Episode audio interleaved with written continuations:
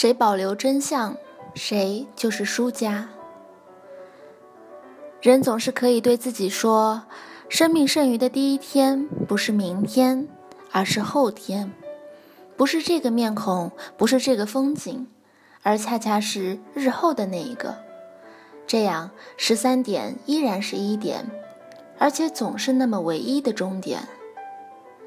世界的秩序总归有其道理，这就是上帝的判决。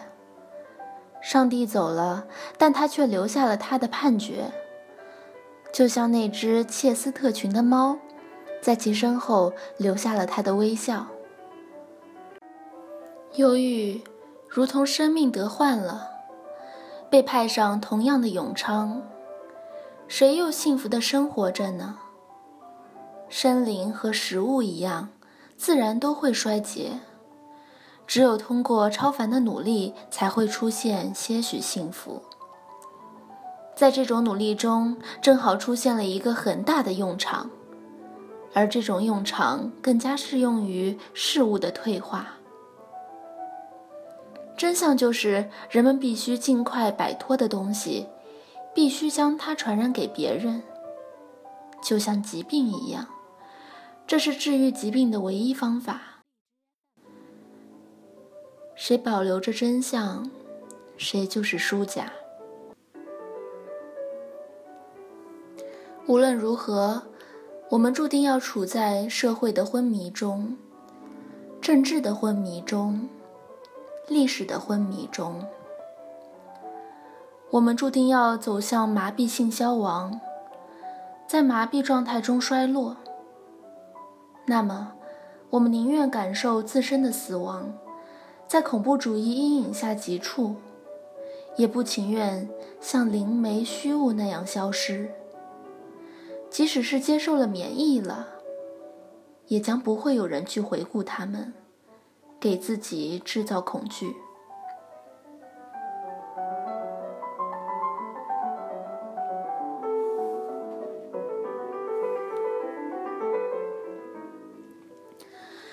人们从来不知道被什么东西诱惑。神秘的并不是诱惑的那个形象，而是被自己的欲望或被自己的形象所折磨的主体形象。死亡也会因自己的不在场而光彩夺目。一种神秘而又迷人的运动性，一种空间的敏捷动作。猫。任何诱惑都是猫一样的轻盈，就好像外表开始自己运作起来，不费力气就能够前后连贯。外表的轻盈，那里不会爆发任何事情，一切都会前后连贯，因为轻盈就是身体和运动之间的最佳连贯。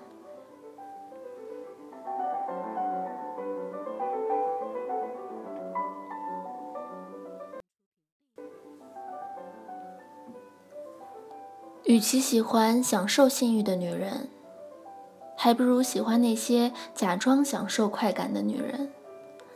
后者在快乐的游戏中保持着一定距离，保持着某种贞操，因为他们会对强奸献殷勤。我们不再享受外表，也不再享受意义。在我们之间现行的性别混乱中，保持自己的性别几乎是一种奇迹。真实在今天不再害怕他的附体，他只是受了其本身愚蠢行为的威胁。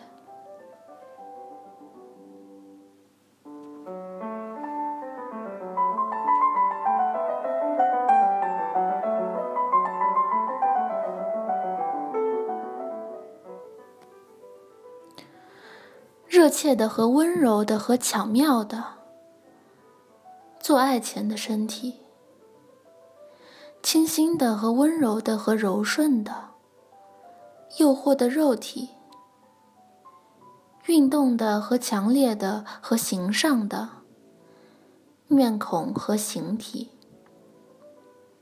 柔软的和疲惫的和巧妙的，做爱后的身体。民主，这是西方社会的更年期，是社会机体的伟大更年期。在法西斯主义，则是西方社会的中年恶魔。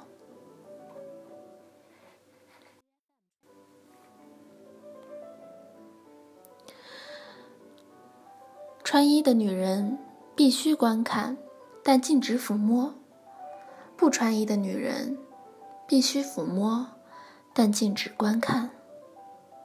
不过，这些也许正在改变。